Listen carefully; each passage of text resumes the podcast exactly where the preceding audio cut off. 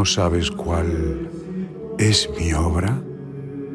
Pues es de amor. Quiero servirme de ti para dar a conocer más todavía la misericordia y el amor de mi corazón.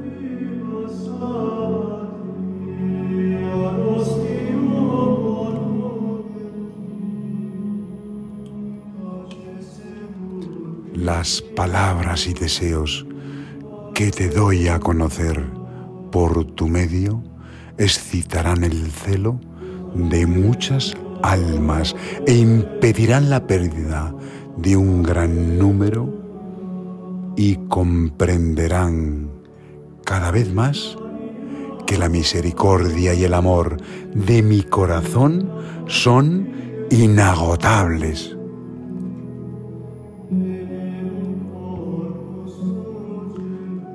Sor Josefa ha ido notando en cuadernos las palabras de Jesús. Ella le cuenta al Señor su temor ante las amenazas del enemigo de hacerlos desaparecer.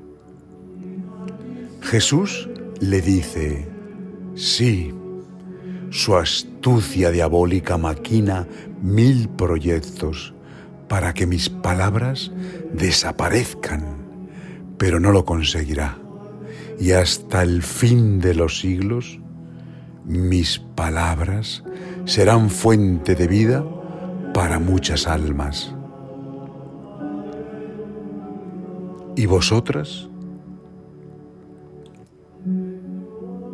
Almas queridas, ¿por qué estáis frías e indiferentes a mi amor?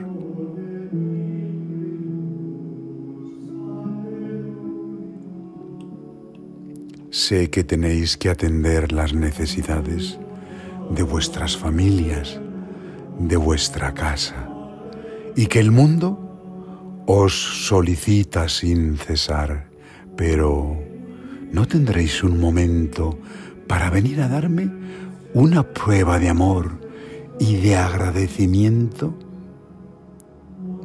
No os dejéis llevar de tantas preocupaciones inútiles y reservad un momento para venir a visitar al prisionero del amor. No me dejéis solo. Despertad y venid, porque ya llegan mis enemigos. Palabras del corazón de Jesús a Sor Josefa Menéndez, el 25 de febrero y el 15 de marzo de 1923.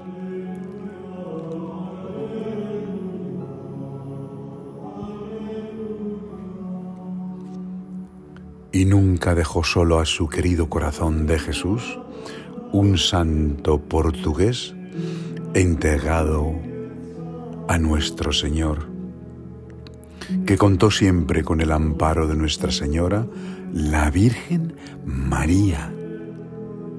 Estamos hablando de San Antonio de Lisboa, más conocido por San Antonio de Padua. Sus contemporáneos afirmaban que San Antonio tenía una voz clara y fuerte, talante imponente, memoria prodigiosa y un profundo conocimiento, el espíritu de profecía y un extraordinario don de milagros, como el don de la bilocación o estar en dos lugares a la vez. Uno de sus milagros más famosos fue el que permitió que un hombre recuperara un pie amputado. En Padua, un joven de nombre Leonardo, en un arranque de ira, había pateado a su propia madre arrepentido, le confesó su falta a San Antonio, quien le dijo metafóricamente, el pie de aquel que patea a su propia madre merece ser cortado. El hombre, atormentado por los remordimientos, corrió a casa y se cortó el pie. Enterado de esto, el santo fue al domicilio de Leonardo y después de una oración le reinjertó a la pierna el pie amputado, haciendo el signo de la cruz. Y aquí se realizó el extraordinario milagro, pues el pie quedó de nuevo pegado a la pierna, en tal modo que el hombre se puso de pie, empezó a caminar y a saltar alegremente, glorificando, alabando a Dios y agradeciendo a San Antonio tan sublime intervención. La gente sencilla alabó a Dios en esta manifestación tan grande de su poder y de su gloria.